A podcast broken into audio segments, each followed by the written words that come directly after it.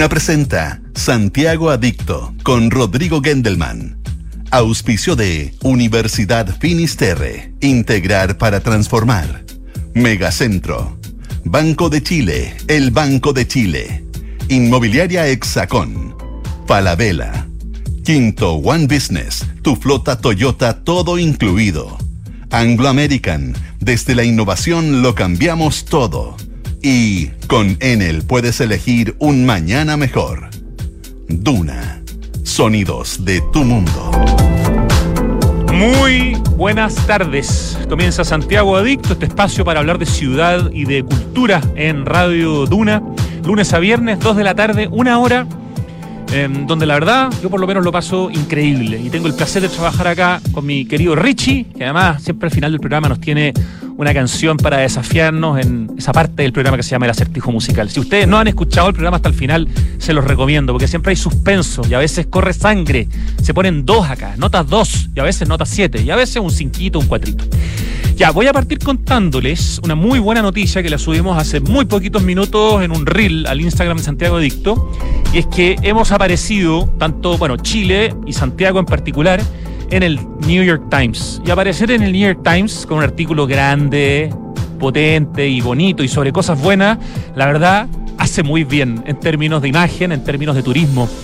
Este mm, artículo dice, la traducción, Chile conocido por sus vinos y piscos, recurre a la ginebra, ¿no? Al gin, es la traducción que hacen eh, al español. En Argentina, de hecho, le dicen ginebra, ¿no? Luca Prodan de Sumo era un gran consumidor de ginebra, pero nosotros lo conocemos como gin. Eh, dice, están apareciendo destilerías en todo el país a medida que los chilenos utilizan este versátil licor para mostrar los ingredientes botánicos únicos de su país. Todas las fotos son de Tomás Munita, que es uno de los grandes fotógrafos de Chile. Las fotos son hermosas, obviamente, de Tomás Munita. El artículo es de Amelia Nirenberg que visitó destilerías de gin en Puerto Natales, en todo el Valle de Colchagua y en los alrededores de Santiago, la capital chilena, como dice el artículo. Y parte diciendo, Last Hope Distillery es uno de los únicos bares de cócteles reales en Puerto Natales, una ciudad en forma de herradura que rodea una ensenada ventosa en la Patagonia chilena. Para entrar, los visitantes zumban al estilo de un bar clandestino. Esta es la traducción al español de Google, así que si hay palabras raras, bueno, después lo pueden leer en inglés si es que leen en inglés. Luego cuelgan sus abrigos y se instalan en el bar. Un camarero, un camarero digo, deja un vaso. Hola, dice el servidor. ¿Alguna vez has probado el gin? La pregunta puede sorprender a los visitantes internacionales, la mayoría de los cuales, familiarizados con el licor con sabor a enebro, han venido a hacer una caminata al, parque, al Parque Nacional Torres del Paine, pero el gin es eh, nuevo para algunos chilenos porque los por lo que los servidores de Last Hope no hacen suposiciones. Bueno, es un artículo que va recorriendo distintos espacios donde, hay destilerías. Eh, se nombran a varias de estas destilerías, a varias de estas marcas. El artículo está súper entretenido, como les digo, tiene preciosas fotos. Hay varias de las marcas importantes de gin que hay en nuestro país. Y insisto, aparecer en el New York Times con un artículo de estas características es fantástico, nos hace súper bien y yo por lo menos me alegro mucho y se me agita el corazón cuando veo que nuestro país y o nuestra ciudad de Santiago aparece en, los medios internacionales. Entre el año 2011 y el comienzo del estallido social en 2019, ¿no es cierto? No, 18 eh, la verdad que aparecimos de una manera impresionante en muchos medios del mundo por muchas razones, porque la estación Universidad de Chile, el metro, era una de las más lindas del mundo según BBC, porque La Vega era uno de los mercados más atractivos del mundo, porque la Biblioteca Nacional era una de las más espectaculares del mundo. El año 2011 el mismo New York Times eligió a Santiago como la ciudad número uno en el mundo a visitar. La verdad, eh, fueron años de gloria y ahora hemos vuelto lentamente, pero de a poquitito, a aparecer. Hace poco el barrio Yungay apareció, según Time Out, como uno de los barrios más cool del mundo. Y ahora aparece el fenómeno del gin, de la ginebra, del gin, en Chile, en este artículo del New York Times, artículo recién aparecido, es de ayer. Eh, insisto, eh, se llama Chile, conocido por sus vinos y piscos recurre a la ginebra. Y si queremos el original, dice Chile, known for its wines and piscos, turns to gins. or Tuchin, mejor dicho. Distilleries are popping up across the country as Chileans use the versatile spirit to showcase their country's unique botanicals. Qué lindo, viva Chile, viva Santiago. Grande New York Times y le agradecemos, por supuesto, a la periodista Amelia Nirenberg. Ya, esa era la primera noticia. La segunda es que fui a darme una vuelta al Museo Rally, esa maravilla de museo que existe hace más de dos décadas en la comuna de Vitacura, que tiene una cantidad de arte impresionante y hay una muy bonita exposición de la artista geométrica Carmen Piemonte, una mujer que ya tiene más de 90 años, tiene un trabajo súper potente em, y son, estamos hablando de más de 40 obras de Carmen Piemonte que se pueden ver en el Museo Rally. Esto dura bastante tiempo, va a estar hasta junio del próximo año, se inauguró a fines de septiembre y es una excelente excusa para darse una vuelta por el Museo Rally. Si nunca han ido al Museo Rally, es un museo increíble de arte contemporáneo latinoamericano, pero que también tiene eh, temas internacionales. Tiene algunas esculturas que son no únicas, pero de Dalí de otros grandes. Tiene grabados de Henry Moore. Eh, hay una sala para Mario Carreño, donde hay tres óleos fantásticos de Mario Carreño. No, hay una cantidad de cosas increíbles y es muy grande y es gratis y es espectacular el Museo Rally, que como les digo está con esta muestra de Carmen Piemonte que se llama Poética de la Geometría una exposición retrospectiva. Entiendo por lo que estuve leyendo que es la primera gran retrospectiva de Carmen Piemonte, esta destacada artista geométrica alumna del gran Ramón Vergara Gres, nuestro maestro del, arte geométrico, y fue también asistente de la cátedra de dibujo de la Escuela de Bellas Artes de la Chile de Ramón Vergara Gres. Él, dice Carmen Piemonte, la integró, la incorporó al grupo Forma y Espacio, donde discutíamos para entender una nueva visión sobre el campo de la abstracción. Vayan a ver la muestra de Carmen Piemonte en el Museo Rally, museo gratuito, museo fantástico que está en la comuna de Vitacura. Y les presento nuestro tema de hoy. Vamos a conversar con la arquitecta Sandra Iturriaga, quien lidera este fantástico proyecto del Mapocho 42K hace ya harto rato. De hecho, hay una plataforma que se llama Mapocho 42 Lab que existe desde el 2017. Y Sandra Iturriaga, junto con su equipo, han publicado este libro Atlas que se llama Mapocho Aguas Abajo para cualquier santiaguino o santiaguina, lo que vamos a conversar hoy día, y me incluyo, es bien poco conocido. Es todo lo que pasa con el río Mapocho, pero aguas abajo. Es decir, desde Pudahuel hasta que el Mapocho se junta con el río Maipo en la zona del monte y de isla de Maipo. Estamos hablando de 55 kilómetros de un total que tiene el río Mapocho de 97 kilómetros. O sea, más del 50% del río Mapocho no lo conocemos para nada e incluye seis comunas. Comunas eh, que tienen acá un potencial extraordinario. Estamos hablando de Pudahuel, de Maipú, de Padre Hurtado, de Peñaflor, de Talagante y de El Monte. Y lo que uno se entera, entre otras cosas, leyendo el libro que viene acá, más una, una serie de cosas que vamos a comentar, es todo, toda la infraestructura turística que tuvo el río Mapocho en esta zona en el siglo XIX y en el siglo XX. Vamos a hablar del Parque Esportivo Laguna Pudahuel, que era lo más pituco que hay en Pudahuel, del balneario El Bosque en Maipú, del Parque Balneario El Trapiche, que el año 58 lo visitaban 100.000 turistas en la zona de Peñaflor. Hoy día existe el Parque El Trapiche, pero el, la laguna ya no, no está, digamos. Bueno, el balneario Laguna Peñaflor, el balneario Puente Ferroviario en Talagante, etcétera. Eh, el balneario El Paraíso en el Monte. Estaba lleno de balnearios hermosos, donde la gente iba en tren, después en auto. Era el gran panorama para salir de Santiago, dentro de la región metropolitana. Hay un potencial en toda esta zona que hoy día está un poquito deteriorada, por supuesto, y de ese potencial, de su historia, vamos a conversar con Sandra Iturriaga, una gran publicación la que ha hecho Ediciones ARQ, junto con Mapocho 42K Lab. Ya, vamos a la música. Escuchamos a Beck con Sex Loss. I'd like to welcome you all to the meeting today. I am an anger swallower and I want to fly. I want to write a book about angels. I want angel answers. I want to touch people. Okay, I can't believe the progress that we've made in this short amount of time that we've been together.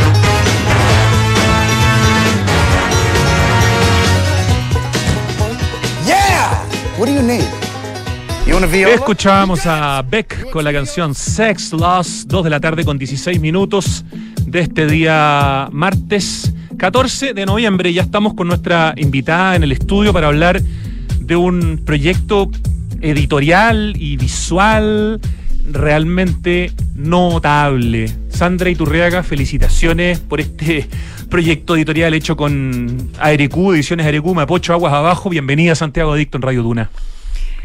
Muchas gracias, Rodrigo, por la invitación. Un placer estar acá contándote de qué se trata esta iniciativa. No, es que esta iniciativa te juro que me dejó, pero así loco. De verdad, lo que van a escuchar hoy día eh, es, es fantástico, tiene que ver con nuestra ciudad, tiene que ver con nuestro río Mapocho, pero yo creo que el nivel de desconocimiento que hay sobre todo lo que investigó tu equipo, liderado por ti, en lo que es el Mapocho aguas abajo, eh, es darse cuenta que tenemos ahí, bueno, que tuvimos una cosa increíble, que podríamos recuperar, muchas cosas interesantes, pero que existe hoy día un patrimonio inmenso eh, en una parte del río Mapocho que mide más de 50 kilómetros y que la verdad es súper poco conocida.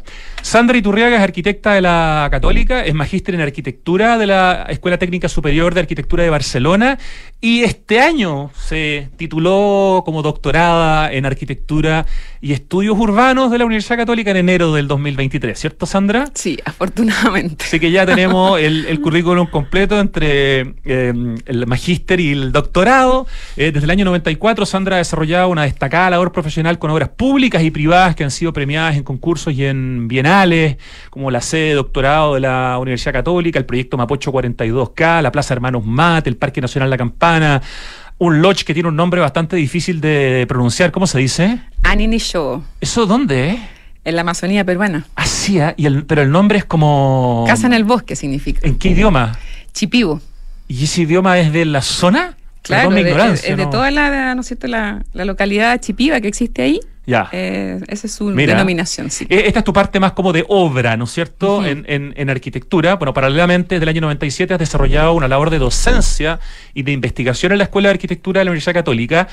En áreas vinculadas al proyecto de arquitectura, el patrimonio y el paisaje, has sido invitada a exponer tu trabajo en contextos nacionales eh, e internacionales, a lugares como la Universidad de Berkeley, la Universidad La Villette en París, eh, Lausanne, Venecia, Sao Paulo.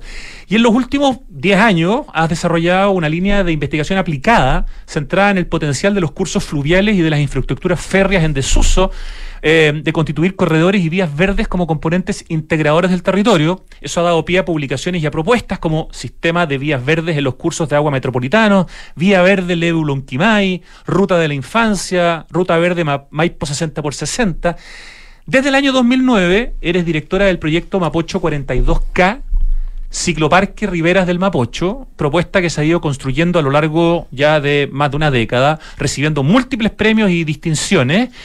Y en el año 2017 se funda la plataforma Mapocho 42K Lab, ¿cierto? Este laboratorio de investigación aplicada de proyectos urbanos y de paisaje al alero de la Universidad Católica y que tiene directa relación con este, no sé cómo, libro, atlas, eh, ¿cómo, cómo, lo cómo llamamos este proyecto Mapocho Aguas Abajo? Así como lo presentamos. Nosotros le llamamos Atlas Visual porque su principal componente es didáctico.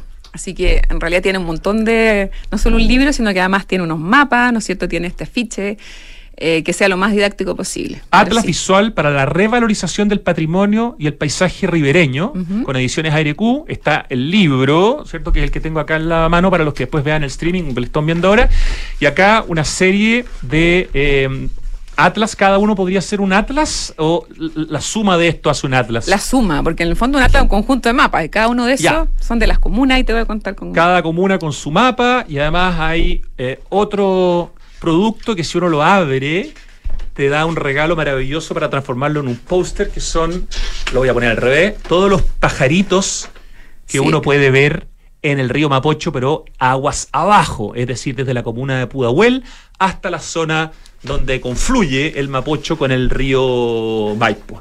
Ya, esta es una investigación, Sandra Iturriaga, que parte el año 2020, dura aproximadamente dos años. Mm, cuéntanos, danos el contexto de por qué, bueno, por qué te interesa viniendo de Mapocho 42K hace bastante, bastante sentido. Pero para hacer un proyecto de investigación de Mapocho Aguas Abajo, ¿cuál fue la principal motivación? Bueno, primero que nada decir que en realidad es un trabajo multidisciplinario con un montón de arquitectos y, y profesionales jóvenes, que son historiadores, biólogos, que en el fondo colaboraron en esto, no un proyecto de, una pura persona, en realidad lo hicimos desde el laboratorio Mapocho 42 Calab de la Universidad Católica y nuestra principal motivación siempre fue dar a conocer un territorio menos conocido, ¿no es cierto?, que, que no está es precisamente en nuestras narices, como en el área urbana. Mucho menos conocido, Mucho me menos. atrevería a agregar. De hecho, Mapocho 42K justo atraviesa todo el área urbana, estos 42 kilómetros de área urbana. En cambio, Mapocho Aguas Abajo, que va, como tú decías, desde Pudahuel hasta, los, fin- ¿no es cierto? hasta la comuna del Monte, en su intersección con Isla de Maipo, donde confluye con el río Maipo. Donde desaparece el Mapocho porque se mete, en el fondo se, se, Su confluencia- se hace parte del Maipo. En el fondo de una confluencia con el Maipo porque es uno de sus principales tributarios. Claro. O sea, el Mapocho es tributario del río Maipo, ¿no es cierto?, quien finalmente llega al mar. Eh, y eso es menos conocido, está menos en nuestro imaginario y no nos interesaba solamente lo que hoy día hay, sino que también lo que existió, ¿no es cierto?, eh, como uno de los principales balnearios de Santiago. Esa memoria, como diría, patrimonial, no solamente paisajística, sino que patrimonial y afectiva. O sea, que de lo que significa que un río que ya no tiene esa componente eh, podemos escuchar todavía relatos de gente que se acuerda que se bañaba en el río. Todo eso fue una entrada y una motivación súper importante de rescatar. El Estamos paisaje y hablando, el patrimonio. hablando, Sandrita Urriaga, de algunos espacios donde la gente iba especialmente, no sé, no sé, de vacaciones y eran de lo más eh, pituco, otros que eran más populares, pero era realmente como el panorama de vacaciones cuando se empezó a usar el concepto recién de, de vacaciones, primero por la clase alta, después por la, el fondo la clase más popular que los va siguiendo a la clase alta, y toda esta zona de la región metropolitana que hoy día la tenemos bastante como de espalda, no, no le damos mucha pelota, no la, ni siquiera la conocemos, en su momento fue muy importante, fue visitada por, por gente como María Graham y hay textos muy bonitos eh, de, de- gente muy importante que habló de estos lugares. O sea, es como una zona de la ciudad que fue muy importante y que de repente desapareció.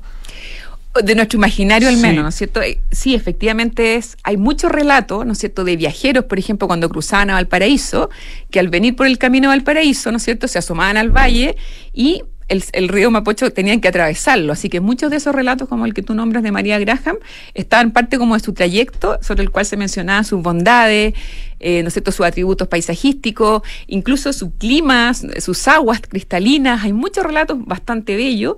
Y lo que hicimos fue, fue recuperar justamente no solo esos relatos más antiguos, siglo, ¿no XIX, sino que avanzado el siglo XX, los balnearios que allí alojaron, que como tú bien mencionabas, por ejemplo, Peñaflor, una de las comunas que están este aguas abajo, era un balneario súper destacado de Santiago. Incluso habían muchos intelectuales que se fueron a vivir a estos lugares, fueron residencia, ¿no es cierto?, de, de pintores como Durandín.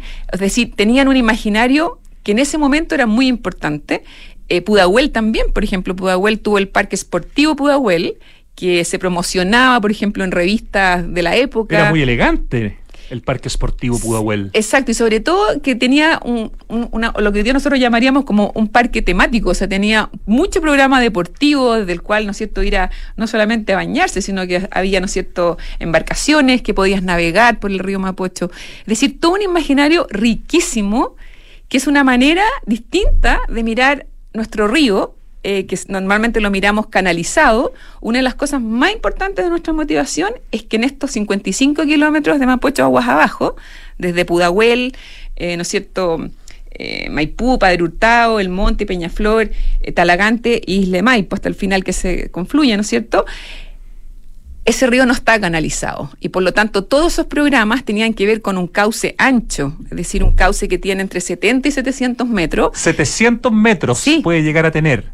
¿Cuál será más o menos el promedio en la parte canalizada que tiene el Mapocho, el que vemos aquí normalmente en la ciudad? 40. Imagínate. En el centro de Santiago, el Mapocho Claro. tiene 42 metros, para Estamos ser más exacta. casi 20 veces lo que puede llegar a tener en la zona del Mapocho aguas abajo. Exacto, porque es un cauce que todavía tiene, ¿no es cierto?, una condición ecosistémica amplia, que efectivamente contiene además sus terrazas aluviales, o sea, no solamente, ¿no es cierto?, el cauce canalizado. Y eso es una de las primeras cosas a destacar, porque eso no lo podemos perder. El hecho de que esto, casi 55 kilómetros en 6 o 7 comunas, ¿no es cierto?, es un río que todavía mantiene una biodiversidad riquísima. Junto con lo que fueron estos balnearios, hoy día hay un conjunto de humedales que se han ido localizando a lo largo de este ecosistema, eh, que va además paralelo a la cordillera de la costa, es decir, eh, no solamente en la riqueza del río, sino que todo su entorno colabora en que sea un paisaje riquísimo en términos ecosistémicos. Hay algo muy interesante, Sandra, entre muchas cosas que, se leen en el texto,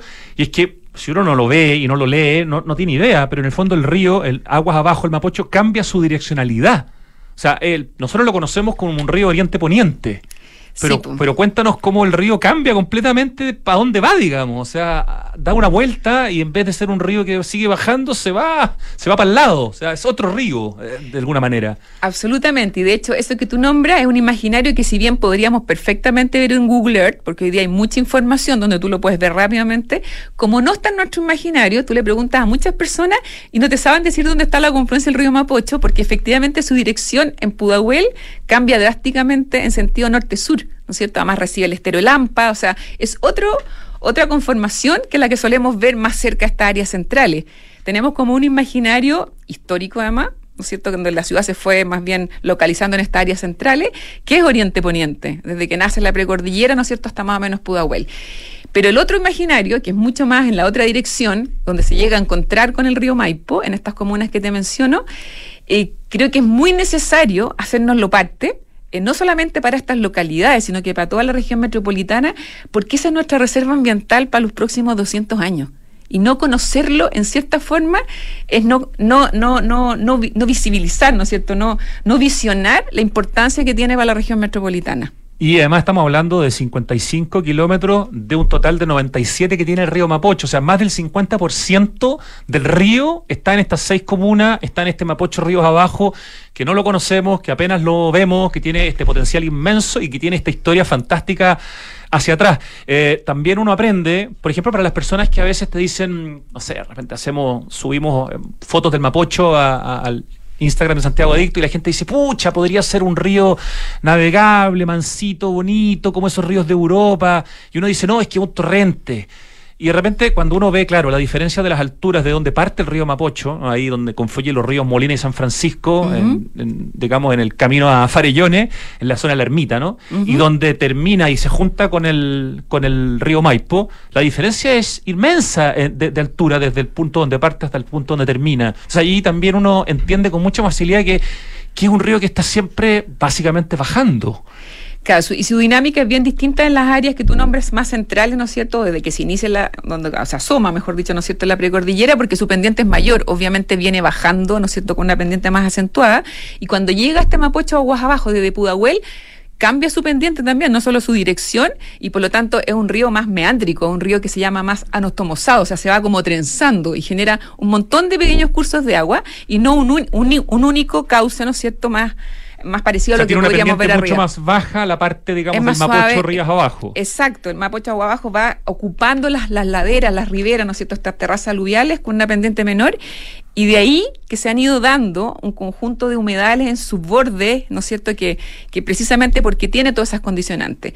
Y yo creo que lo que tú nombras es muy importante porque conocer algo es conocerlo también en su, en su precisión, en, su, en sus dinámicas distintas, y no un esquema, ¿no es cierto?, algo que queremos concebir como un cauce único, más homogéneo, ¿no es cierto?, más rectilíneo como las áreas centrales. Eso es muy importante porque hace que ese conocimiento se vuelva, ¿no es cierto?, una apropiación de otro orden, Exactamente. eh, incluso más, diría más afectiva, porque nos podemos acercar al río, podemos, ¿no es cierto?, entender esa bio- biodiversidad con mayor, con mayor realce. Voy a dar el, el- el dato. Ah, lo tenía, pero aquí estoy teniendo un problema. Ah, no, ahí lo tengo, en el computador. Parte en 1159 metros sobre el nivel del mar, en la confluencia de los ríos Molina y San Francisco, y termina en 245 metros sobre el nivel del mar en la zona del monte e isla de Maipo. O sea, son casi mil metros de diferencia de altitud, pero como dices tú, muy concentrada la pendiente en la zona urbana y mucho menos concentrada en esta zona, y por eso se producen estos meandros y estas cosas que se llaman los que es la sinuosidad baja. Es un curso efluente. Eso también Sí. es una característica. ¿Qué significa eso, Sandra Iturriaga? Eso es muy importante porque en esta zona, ¿no es cierto?, el, el aporte que el río recibe de napas que están mucho más superficiales y en ese sentido eh, no solamente el río que va drenando esas napas, sino que las mismas, ¿no es cierto?, capas que están en, en una superficie mucho más cercana, ¿no es cierto?, le aportan al río agua. O sea, en esa zona el río recibe Sí, pues, agua. de, hecho hay un de- dicho claro. muy popular que dice en Peñaflor, tú con una cuchara, eh, ¿no es cierto?, así una piscina, porque en el fondo es tan, es tan superficial esa capa, ¿no es cierto?, que se, que se genera esa afluencia hacia la superficie. Eh, y eso es poco usual en las áreas centrales, todo lo contrario, ¿no es cierto? El Al río está haciendo el ejercicio inverso. El agua potable que tenemos en las en ciertas comunas, específicamente si no me equivoco, en Las Condes, en Vitacura y en Lo Barnechea, viene justamente del río Mapocho, a diferencia de todas las otras comunas que toman el agua del río Maipo. Entonces, claro, ahí se le, se le saca agua, digamos, al, al río para ser tratada y para poder potabilizarla. Claro, igual en este tramo, eh, acuérdate que además recibe otros cursos de agua como el estero Lampa, que viene desde el norte, así que es un curso que empieza a tener otros tributarios, ¿no es cierto?, el Mapocho en este sector. No solamente el canal San Carlos, que efectivamente a la altura del- de las torres, ¿no es cierto?, que del, Del Costanera del Center. Costanera Center, Sí. ¿no es cierto?, tiene el principal aporte a este tramo, después va recibiendo otros, otros cursos que aquí quedaron súper identificados, porque además eh, yo creo que todo, hay toda una información dispersa en términos como de, difusión educativa, etcétera, eh, que era bueno reunirla, ¿no es cierto?, en unas cartografías en que la gente pueda saber cómo se llaman esos esteros, cómo se llaman, ¿no es cierto?, todos los aportes que recibe eh, de agua el río a lo largo de, su- estos casi 97 kilómetros que tú nombrabas. Ese era el principal, como el, diría, como uno de los principales objetivos de este, de este atlas, que quedara en manos desde un niño hasta un tomador de decisiones. Eso. Que no fuera un conocimiento científico, que nos sigamos hablando entre nosotros, sino que realmente que quedara entregado un conocimiento más directo con quien, con todos aquellos que quieren saber, ¿no es cierto?, más del río Mapocho. Es fácil de leer, es muy entretenido visualmente y tiene una serie de biorrutas eh, de los humedales del Mapocho para que la gente pueda ir en búsqueda de, de estas biorrutas, eh, que son varias eh, y que están mucho más ampliadas en cada uno de los mapas que forman parte del Atlas, donde hay un detalle fantástico. Si uno junta todos estos mapas, hace Sandra el, Todo el Mapocho aguas abajo. todo el Mapocho aguas abajo con su mapa, tal como se puede ver eh, en esta parte de A ver si podemos. En el fondo es como un puzzle que se arma con todos estos mapas, de manera que desde un niño que lo puede poner en el suelo, ¿no es cierto?, puede volver a configurar en esta geografía preciosa que tiene el río, con todos sus, con todos sus puntos además de observación o de visita. Y las biorrutas eran una de esas, que las hicimos físicamente, o sea, fuimos y una, hicimos una convocatoria abierta con el conjunto de organizaciones ambientales eh, locales, que además contribuyeron mucho a este atlas. Tengo que decir que no fue sencillamente algo que viene desde la academia y los generamos así como a puertas cerradas, sino que tuvo mucho que ver con los municipios que ahí están, con sus aportes y de las comunidades, y con ellos generamos estas biorrutas que Ahí quedaron estamos viendo, perdón, en el streaming algunas imágenes justamente de estos mapas, lo llamas tú, que todos juntos forman el, el atlas, el atlas, ¿no es cierto? Sí, mucho más sencillo. Si al final eso es un atlas, un conjunto de mapas. Exacto, con toda la información eh, conjunta.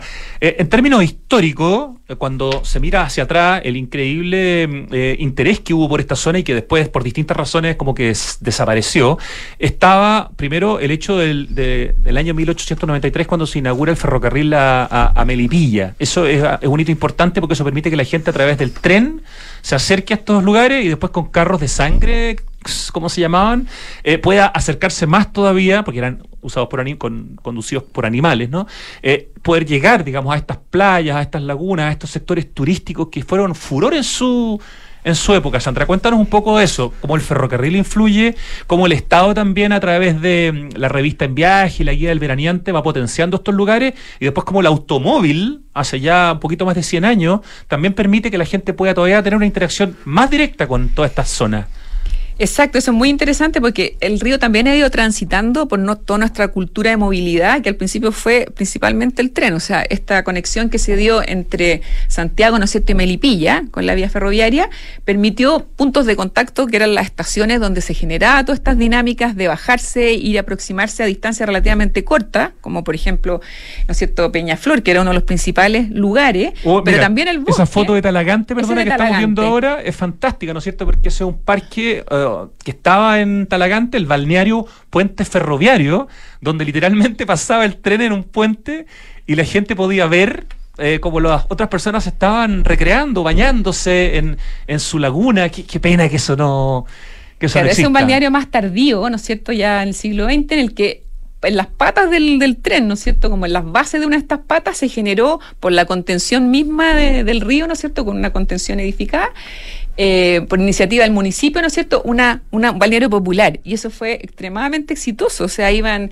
de mil a dos mil personas en un día en el verano. Si te fijas en la imagen, da cuenta de, de lo importante que era como espacio público eh, este balneario. Que El- luego desapareció. El, el- el puente sigue existiendo, Sí. me imagino, ¿cierto? Pero el balneario desapareció como desaparecieron Prácticamente todos. Todos salvo el trapiche, que claro, hoy día es un parque, pero ya tampoco es un balneario. Sí han hecho un trabajo de- con los humedales súper interesante. Pero, pero realmente cuando uno ve todas las historias que están bien detalladas, es fantástico. Mencionemos un poquitito, tú hablaste algo del Parque Esportivo Laguna Pudahuel, que estaba en Laguna Pudahuel, pero estaba, por ejemplo, el balneario El Bosque en Maipú, que yo creo que yo no había escuchado jamás en mi vida del balneario El Bosque. También fue un balneario que tuvo su, su- Era menos formal, ¿no es cierto? Porque había acceso en puntos determinados, como te decía, de estas estaciones del tren, en que tú generabas como apertura y acceso a, ciertos lugares determinados, como ahí el bosque, y hay imágenes que muestran estas especies de paseos campestres que la gente hacía, ¿no es cierto? Eh, y ese era uno de los lugares. Estaba también, ¿no es cierto?, en Peñaflor, no solamente el balneario del Trapiche, sino que también la laguna Peñaflor, que no es exactamente lo mismo, eh, y que había programas recreativos, por ejemplo, en pequeñas balsas o botes, Existió, perdona, desde 1920 hasta 1990, o sea, existió hasta hace no tanto. No tanto.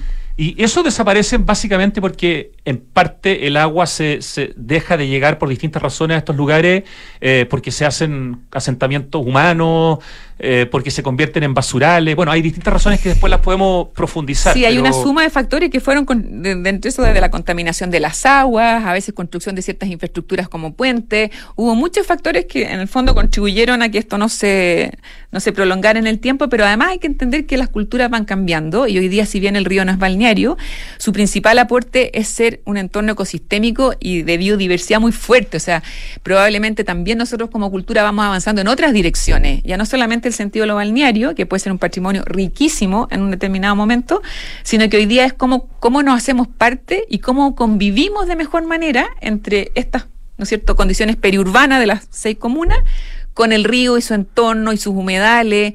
Y yo creo que esa es la, esa es la etapa en que estamos ahora. En ese sentido, Sandra Iturriaga, eh, estamos hablando del proyecto del editorial fantástico que se llama Mapocho Aguas Abajo, Atlas Visual para la revalorización del patrimonio y paisaje ribereño, de estos 55 kilómetros que tiene el río Mapocho entre la comuna de Pudahuel y donde se junta con el río Maipo, que es más del 50% del río Mapocho. En la comuna del Monte, sí. Mucho de lo que estamos hablando eh, no podría darse, por lo menos en términos de flora y fauna, si hace también un poquito más de una década, ya son 12 años, no se hubiera hecho el proyecto Mapocho Urbano Limpio, no se hubiera liberado de aguas servidas el río Mapocho y eso le ha devuelto la vida animal, también ha influido en la flora. Y hoy día tenemos un río, claro, en la zona urbana, extraordinariamente limpio, que llega a plantas de tratamiento, hay toda una economía circular, pero me imagino que todo lo que sigue hacia abajo viene ya, como viene mucho más limpio, también permite que, que la zona haya, haya podido desarrollarse en términos de su flora y fauna. ¿Cómo, cómo ves ese impacto? No, eso es muy importante. De hecho, todos los aportes que se entregan de las aguas ya saneadas, ¿no es cierto?, al río, son efectivamente un factor muy importante para su biodiversidad y como ese caudal ecológico no debiera interrumpirse. Creo que es una discusión súper importante ahora, porque las comunas aguas abajo, que están dentro de este tramo, ¿no es cierto?, de 55 kilómetros, Peñaflor, Talagante y el Monte, se nutren de esas descargas. Claro. Entonces, creo que sí ha habido en estos 12 años un avance. El saneamiento del agua es como el de oro, ¿no es cierto?, para poder eh, generar una mayor eh, Nos acercamiento. puso en el mapa de los ríos urbanos más limpios del mundo, de hecho, en términos de aguas servidas. Fíjate que el otro día fuimos con unos mexicanos y venezolanos a, a visitar el río más arriba y estaban pero fascinados que uno se podía acercar, que tenía toda una dinámica como positiva. Y lo primero que se entraron fue, oye, que ustedes tienen el agua saneada. Pero abajo, el aporte de las aguas ya saneadas al río sigue siendo muy importante. Claro. ¿No es cierto? No solamente en términos de su saneamiento, sino que el caudal que se genera. Decía ayer en un lanzamiento de Biociudad, un proyecto de inversiones de más de mil millones de dólares de aguas andinas, la ministra de Obras Públicas decía justamente a propósito, ¿no? Eh, o indirectamente. Chile es uno de los dos países de América Latina donde se puede tomar eh, agua potable. O sea, a veces no nos damos cuenta de ciertas cosas que, que tenemos eh, y que son un tremendo tributo. El agua del Mapocho, por supuesto, no se puede No, no tomar, no es potable, no. pero está libre de agua servida. Y un proyecto que tú debes conocer muy bien, porque por ahí pasa Mapocho 42K y está todavía en desarrollo, es el Parque eh, Mapocho Río. Y el Parque Mapocho Río, con sus 9 kilómetros de extensión, que es una cosa impresionante, eh, el largo que tiene, eh, incluye dos bajadas al río para rememorar también eh, los tiempos en que la gente, no sé si de Cerro Navia o de Quinta Normal o de ambas comunas, se vinculaban con el río Mapocho como balneario.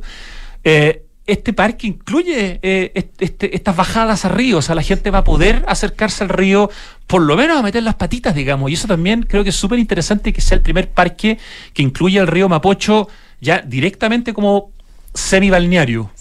O más que balnear, ¿no es cierto? Como tú bien dices, acercarse al río. No solo Cerro Navia, Vitacura también. Estamos a- a- construyendo ahora con la municipalidad un tramo que tú vas a poder bajar hoy día a un, a un cauce que es bastante generoso también porque hay mucha biodiversidad. La Así zona que como de Casapiedra, por, por- ex Casapiedra, ya no se llama así, en pero todo por el ahí. tramo, sí, efectivamente, desde, desde Vespucio hasta Locurro. Ok. Ahí hay un tramo en que tú vas a poder bajar por lo menos en dos o tres sectores y eso significa que tanto al oriente como al poniente va a haber acceso al río. Pero Mapocho abajo tiene otra gracia, que en realidad no solo se accede, sino que su cauce no canalizado te da la oportunidad de acceder, ¿no es cierto?, a otra apertura de conocimiento de su biodiversidad riquísima. Son otras formas de aproximación. Obviamente cuesta más llegar a veces, porque no tienes una, una bajada como un túnel, sino que en realidad, o una pasarela o lo que sea, sino que en realidad hay Hay que explorar sendero. más, ¿no? Sí, Sí. pues hay algunas renamus que se están armando, por ejemplo, en, en, en Peñaflor, ¿no es cierto?, donde tú accedes a un sector, a un área bastante grande. O sea, hay un descubrimiento de estos lugares, que es, que yo creo que una oportunidad riquísima. ¿Cómo hacemos de esos descubrimientos un cuidado que no sea solamente, eh, ¿no cierto?, para nosotros, sino que una capacidad de carga que esté más controlada? Todos esos son los desafíos que tiene hoy día los planes de gestión, ¿no es cierto?, por ejemplo, de los humedales, en el cual vamos a seguir trabajando ahora por los próximos, el próximo año. Nos acabamos de adjudicar eh, una, una propuesta, ¿no es cierto?, que, en el fondo fue licitada por el, por el, o mejor dicho, propuesta, ¿no es cierto?, del Ministerio de Medio Ambiente, más que licitada, y eso significa que vamos a seguir trabajando en cómo dar acceso a través de estos planes de gestión eh, para que haya una cierta como normativa, ordenanza, eh, ¿no es cierto?, asociadas para que esto se cuide, porque no solamente finalmente si podemos ir o no, sino que cómo, Sí, cómo claro. se da este acercamiento. Oye, a propósito del Mapocho 42K, ¿en cuántos K va de los 42? Es, es una pregunta que siempre me hacen, pero yo creo que ese proyecto ya anda solo. O sea, hay comunas Ajá. que lo están armando por su cuenta, todo lo que tú nombras de Mapocho Río lo implementó como Sí, parte del programa El Parque. Yo digo que hoy día, fin de año más o menos, vamos a estar en unos 25 kilómetros. Eso debiera ser como el, ¿no es cierto?, la vara en que ha ido avanzando, que es, que es harto, si uno lo piensa en una década. Sí, claro. Y, y así si uno soñando, eh, los 42K, ¿cuándo, ¿cuándo debieran o podrían, no debieran, o cuándo podrían eventualmente estar? Depende de factores demasiado complejos de poder analizar. No, yo creo que no hay, a esta altura ya no hay, no hay tantos factores complejos como voluntades, porque tampoco son demasiados recursos, y sería una puerta de entrada espectacular, ¿no es cierto?, en su término, al inicio este Mapocho Aguas Abajo. En la medida que Mapocho 42K se implemente, tú vas a poder llegar en bicicleta a todos estos tramos aguas abajo, eh, que obviamente ya van a tener su su ordenanza y sus planes para que uno acceda, como te digo, de buena manera. Eh, pero creo que son proyectos súper complementarios. eh, y yo creo que, no sé, pues no, no debiéramos esperar otras décadas, porque sabemos que todo lo que se nos viene encima hay que actuar con mucha más emergencia ahora. Pero, a ver, el Mapocho 42K podría, si uno soñara muy a futuro y tomara estos 55 kilómetros de Mapocho Ríos abajo, podría ser un Mapocho el, el día de mañana, no sé, 90K también. no, yo creo que eso, es, es distinto. imposible? Es distinto porque, primero, que una distancia bastante grande, pero no solo por eso, sino que la forma de llegar a estos lugares no es lineal. Claro. No son todas las riberas que estén, porque como te digo, son cauces anchos y que por lo tanto tú llegas en sectores puntuales a través de estas comunas y no a lo largo, como sucede en el tramo urbano. Eso ocurre básicamente porque está canalizado. Hay que aprovechar las oportunidades, pero no replicar exactamente lo mismo. Eh, de hecho, mucha gente dice, bueno, ¿por qué no hacemos abajo otro 42K? Pero es que si fueran a verlo, te darías cuenta que se entra con, por lugares específicos, como puertas de, como umbrales al río. Se ¿entiendes? pueden hacer ciertos tramos eventualmente, pero claro, una continuidad como tiene la zona urbana es más complicado. Y es mucho más caminable, además, porque estos lugares tú accedes caminando, haces estas famosas biorutas que, que aparecen ahí en el Atlas, ¿no es cierto? Las biorutas fueron todas caminando. En, no sé, 20 o 30 minutos tú puedes acceder a tramos particulares en que ¿no es cierto? Puedes visibilizar toda la biodiversidad que hay, aprender, lo hicimos con los sentidos, o sea, hay una riqueza que es distinta a, ¿no es cierto?, a todo lo que nos apropiamos en el tramo urbano, que, que es como con la bicicleta. ¿Cómo fue para ti el descubrir ya en profundidad toda esta zona del Mapocho aguas abajo, todo ese inmenso patrimonio que hay, lo distinto que es del Mapocho aguas arriba? Eh, ¿qué, qué es lo que, qué, qué sensación te, te quedó? Así como, mira, mira el, mira lo que tenemos acá para el futuro, si lo, si lo pensamos y lo desarrollamos bien y podemos de alguna manera juntar con ese pasado glorioso que tuvo esta zona. ¿cómo, ¿Cómo fue la percepción? En corto es como volver a enamorarse, porque en el fondo uno cree conocer algo y de la mano, esto fue bonito porque trabajamos de la mano de profesionales que viven en estos lugares, eh, algunos arquitectos que formaron parte de la investigación viven en el monte, Talagante, así que fue un descubrimiento colectivo que realmente fue como volver a enamorarse, porque son sectores a los cuales nos quedan relativamente cerca, a veces 20 o 30 minutos, y sin embargo conocemos poco. Y es un descubrimiento distinto, porque tú tienes que poder acceder en ciertos lugares, no en todos se puede acceder, así que yo creo que fue una manera de ir descubriéndolo, no, un no de una pura vez. Estuvimos estos dos años recorriéndolo, también por la cordillera y la costa, o sea, subiéndonos a ciertos lugares que son como miradores naturales, y eso fue realmente un descubrimiento precioso porque no es tan difícil llegar, pero al mismo tiempo hay que hacer acciones concretas en que uno pueda, ¿no es cierto?, poner ciertos miradores de acceso como más, más colectivo, más, más general, ¿no es cierto?, pero no, no en todos los lugares. Sandra en el libro deja muy claro que este patrimonio tiene hoy día una latente fragilidad por Sí. alteraciones y transformaciones, ya sea por ocupación no planificada de sus bordes o por acciones antrópicas, es decir, actividad humana. ¿Cuáles son principalmente estas actividades, estas acciones eh, que son las que ponen como en riesgo este, este paisaje? O sea, hoy día es paisaje en riesgo, de hecho, literalmente, ¿no?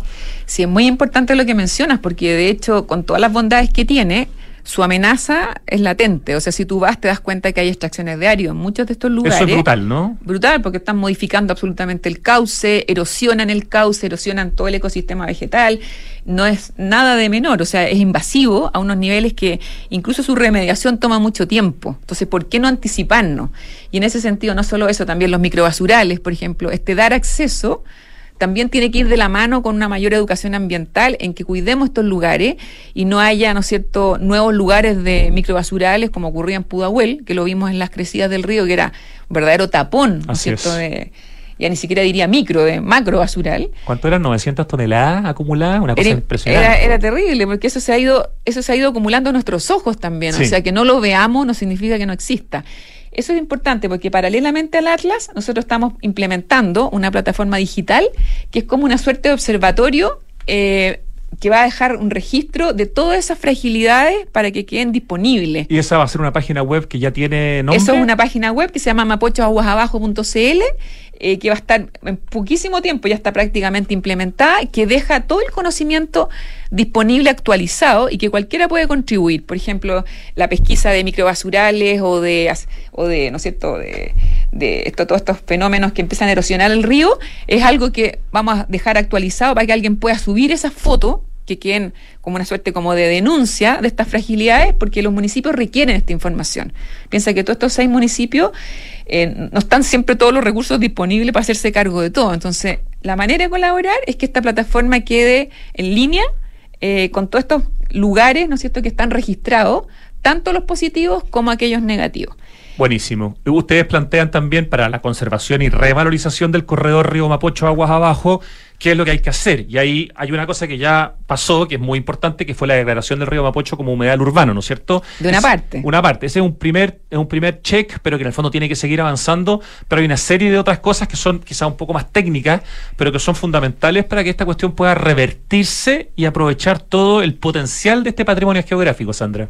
Sí, la declaratoria de humedal urbano es muy importante, se ingresó en enero, todavía no está declarado, el Ah, Ministerio está haciendo toda la pega, eh, pero efectivamente se está a la espera de esa declaratoria, que entendemos que son temas más bien administrativos y se va a hacer, porque Peñaflor, Talagante y El Monte son las únicas tres comunas de las 16 que en este momento están declaradas. Y eso es un punto inicial, en realidad, es como algo necesario, pero ni por si acaso suficiente. O sea, después de esta declaratoria, tiene que haber, por cuenta de las comunas y con ayuda, obviamente, de, de- una colaboración importante de las organizaciones, del Estado, de la academia, de generar, ¿no es cierto?, estos planes de manejo que permitan hacer acciones concretas en el río. Por ejemplo, una de esas que nombramos ahí es que, ¿qué es el río?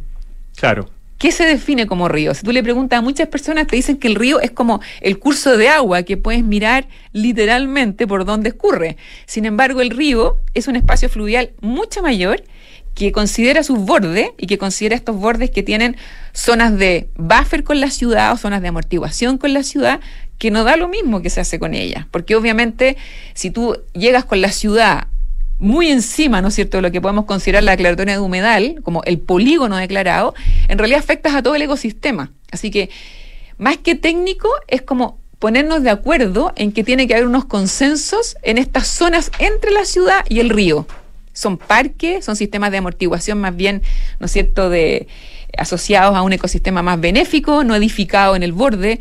Todo lo que hicimos acá arriba no podemos replicarlo agua abajo. Nos demoramos mucho, ¿no es cierto?, en sanear Sí, muchas claro. de esas cosas. Hay que delimitar el, el- el río como espacio fluvial, hay que delimitar eh, el...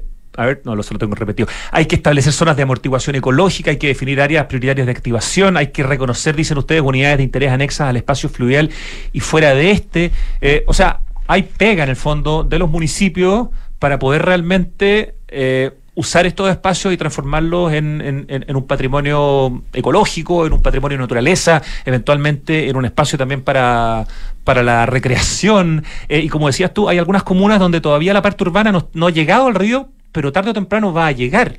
Y mucho mejor anticiparse, ¿no? Por eso es que una de las anticipaciones, por ejemplo, también está en cómo se, se incorpora a los planes reguladores, porque el hecho que hoy día eh, no esté, ¿no es cierto?, suficientemente establecido, hace que el riesgo sea importante en términos de urbanización. Entonces, creo que esa anticipación es, estamos, digamos, en el punto exacto en que eso puede hacerse bien o muchas de las cosas que han ido ocurriendo, por ejemplo, en comunas como Talagante y El Monte, que se han ocupado durante la pandemia por muchos asentamientos informales, es un riesgo no solo para el río, sino que para las personas. O sea, eso significa que hay que hacer bastantes acciones y obviamente muchas quedan las comunas superadas, ¿no es cierto?, en cómo remediarlas. Entonces, creo que nosotros nombramos acá muchas escalas en que eso se puede llevar a cabo, cosas muy concretas eh, y algunas de ellas, ¿no es cierto?, inminentes.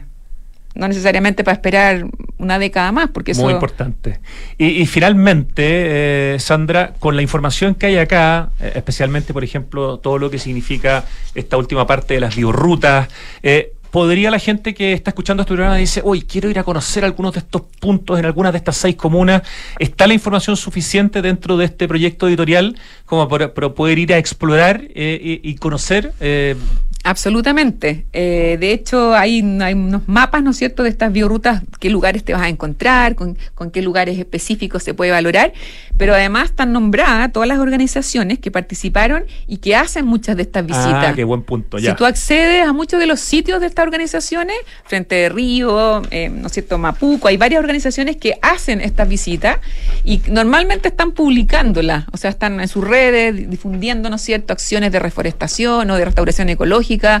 Hay puntos específicos en que están trabajando en programas, ponte tú puntuales, o sencillamente ir a aprender, ¿no es cierto?, y entender de este ecosistema. O sea, nosotros somos una parte de un engranaje y eso es muy importante, Rodrigo, porque yo creo que somos una cultura que tendemos como a, a enquistar en alguien algo que se hace como por, arte magia de una persona o incluso un conjunto de personas. Esto tiene que ser un engranaje más sostenido por el conjunto de comunidades que viven en estos lugares, los municipios, el gobierno regional, la academia, decir, esto no funciona sencillamente por una única pieza del engranaje. Entonces, nombro a mucho porque eh, también fue parte del desarrollo y creo firmemente que esto solo se va a sostener con muchas manos.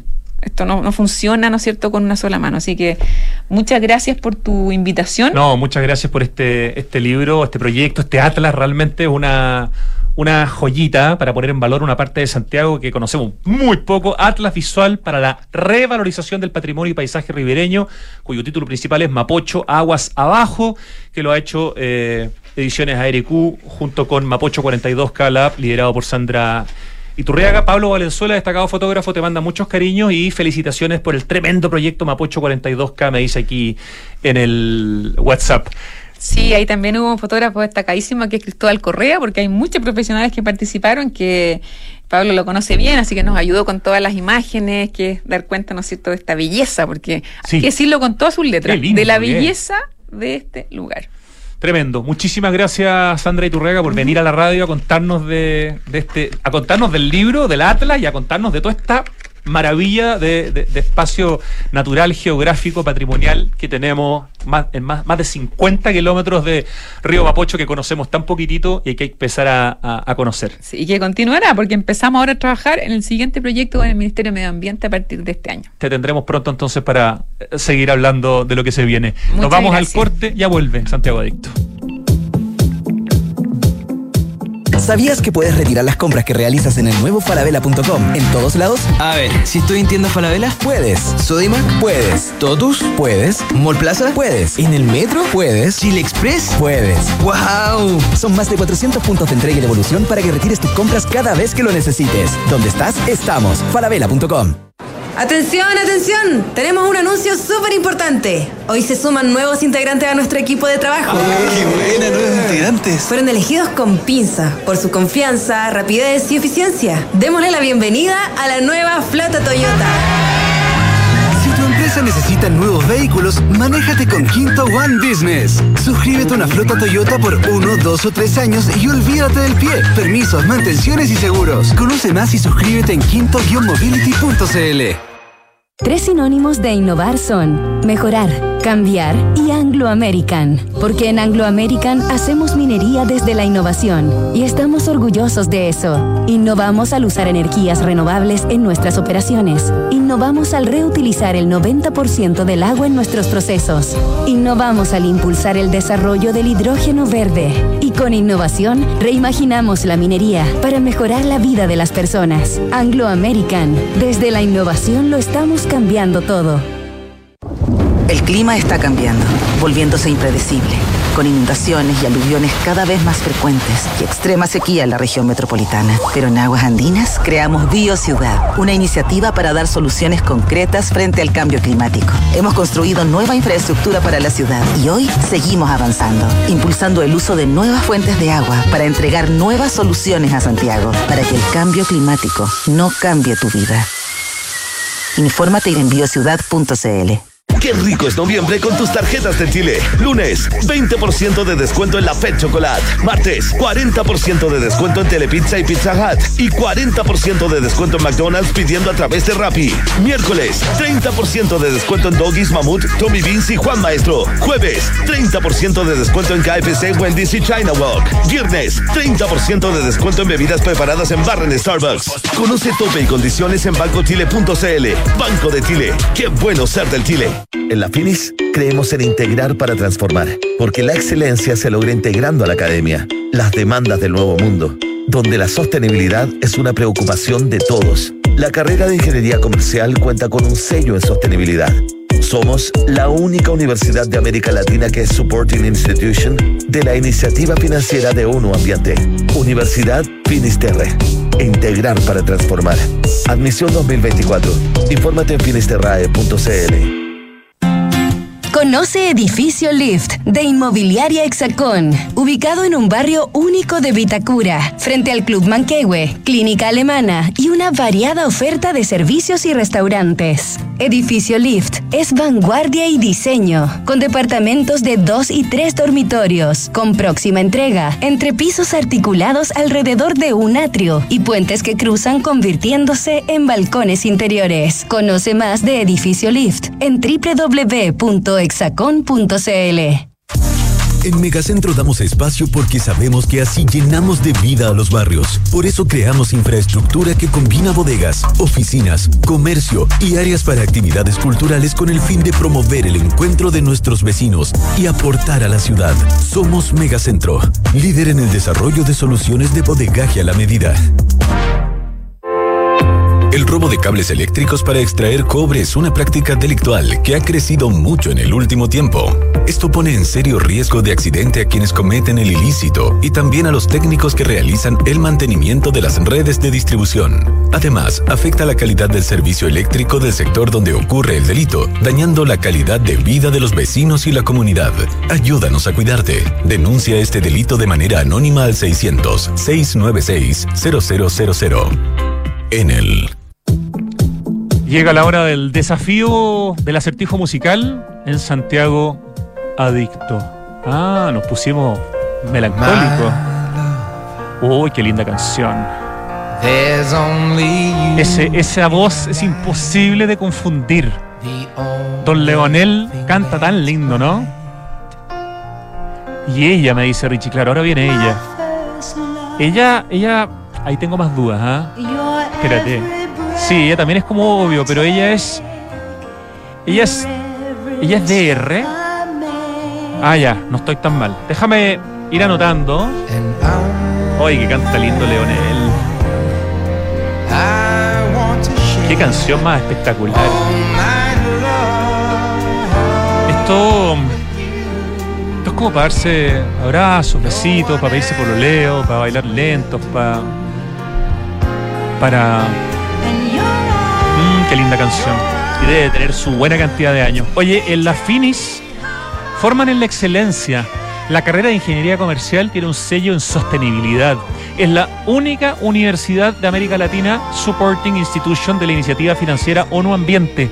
Universidad Finisterre, admisión 2024. ¿Viste cómo terminé la mención justo con la no, hoy día vamos por el 7. Ahora me ayudaste con la DR porque me dijiste que sí, pero ahí tú juzgarás si me vas a poner un 6.5 o un 7, Ricardo. Tres sinónimos de innovar son mejorar, cambiar y Anglo American. Porque en Anglo American hacen minería desde la innovación para mejorar la vida de las personas. Anglo American, desde la innovación, lo estamos cambiando todo.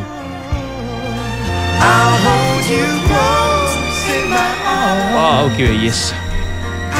El cambio climático es una urgencia de todos y por eso en Falabella anunciaron la descarbonización de su operación con metas claras, metas cuantificables para hacer cero emisiones netas de carbono el 2035 en sus emisiones directas. Así tienen que comprometerse las grandes empresas de nuestro país y de nuestro continente como es Falabella, así que nos alegra muchísimo. Dedícate a tu empresa mientras Quinto One Business se encarga del transporte y tú relax con eso. Quinto One Business te ofrece flotas de vehículos que se adaptan a tu negocio. Suscríbete en quinto-mobility.cl. Smart Invest de Inmobiliaria Hexacón es lo mejor que le podría pasar a tus ahorros, ya que te permite invertir con múltiples beneficios en departamentos con gran plusvalía, incluyendo servicios como colocación y administración del arriendo, exclusivo para Casa Bustamante en Ñuñoa y Mirador Casona en la Florida. Cotiza hoy desde 2.300 UF con la mejor asesoría en www.exacon.cl. Y te cuento que con el más amplio portafolio de soluciones de infraestructura para centros de distribución y bodegaje, Megacentro es líder en rentas inmobiliarias industriales, con presencia en todo Chile, en Perú y en Estados Unidos.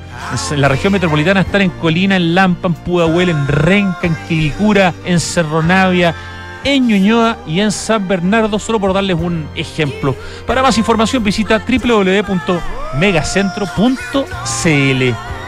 En noviembre disfruta de, de los, digo, de los mejores beneficios pagando con tus tarjetas del Chile. Banco de Chile. Qué bueno ser del Chile. Y te presentamos Bio Ciudad, una iniciativa de aguas andinas con soluciones concretas para el cambio climático. Infórmate y descubre más en biociudad.cl. Ayer en la tarde fue el lanzamiento de Biociudad. Me tocó moderar un conversatorio eh, súper interesante y estuvo entre distintos invitados la ministra de Obras Públicas que hizo un discurso súper eh, interesante. Estamos hablando acá de inversiones de más de mil millones de dólares, que es el proyecto Biociudad, una nueva mirada de aguas andinas para hacer frente a los efectos del cambio climático. Métanse a biociudad.cl, de verdad es extraordinario lo que se está haciendo. After Office en SOG. Junta de amigos en SOG. Variedad de comida en SOG. Buena música también en SOG. El mejor panorama está en Santiago Open Gourmet. Nos esperan el fin de semana con los shows y restaurantes que nos harán vibrar. Está abierto todos los días, pero los fines de semana se le mete el, el tema show, digamos, ¿no? Que es muy, muy entretenido. Está toda la información en sogopen.cl y en sus redes sociales. Santiago Open Gourmet exclusivo en Open Kennedy. Y te cuento que en Enel buscan cuidarnos y mantener nuestro suministro continuo. Por eso, si sabes de hurto de cables que haya generado corte de electricidad en tu barrio, lo puedes denunciar de manera anónima al 600-696-0000. Ayúdanos a evitar esta práctica ilegal y a mantenernos seguros. Enel está en Santiago Adicto. Bueno, esta maravillosa canción la cantan Lionel Richie, el hombre que fue el saxofonista y uno de los cantantes de los Commodores, y después un hombre con una carrera solista increíble. Y ella, como la maestra de Michael Jackson, ¿no? Diana Ross. Creo que Michael Jackson quería ser Diana Ross, básicamente. Y se picó y le escribió esa canción llamada Dirty Diana, ¿no? Lionel Richie, Diana Ross y la canción Endless Love. Año 81. ¿Qué notan, Ricardo querido? Un 6-5. Toda la razón porque tuve que cerciorarme que era Diana Ross cuando dije DR. Y ahí Richie me miró y me dijo, efectivamente. 3 de la tarde con 5 minutos, termina Santiago Adicto. Gracias Richie querido, a todo el equipo que hace posible este programa y a quienes nos escuchan o en directo o más tarde o en la noche o mañana o desde otro país. A todos ustedes un tremendo abrazo. Hasta mañana. Gracias. Ahora viene Tardes Duna. Chau.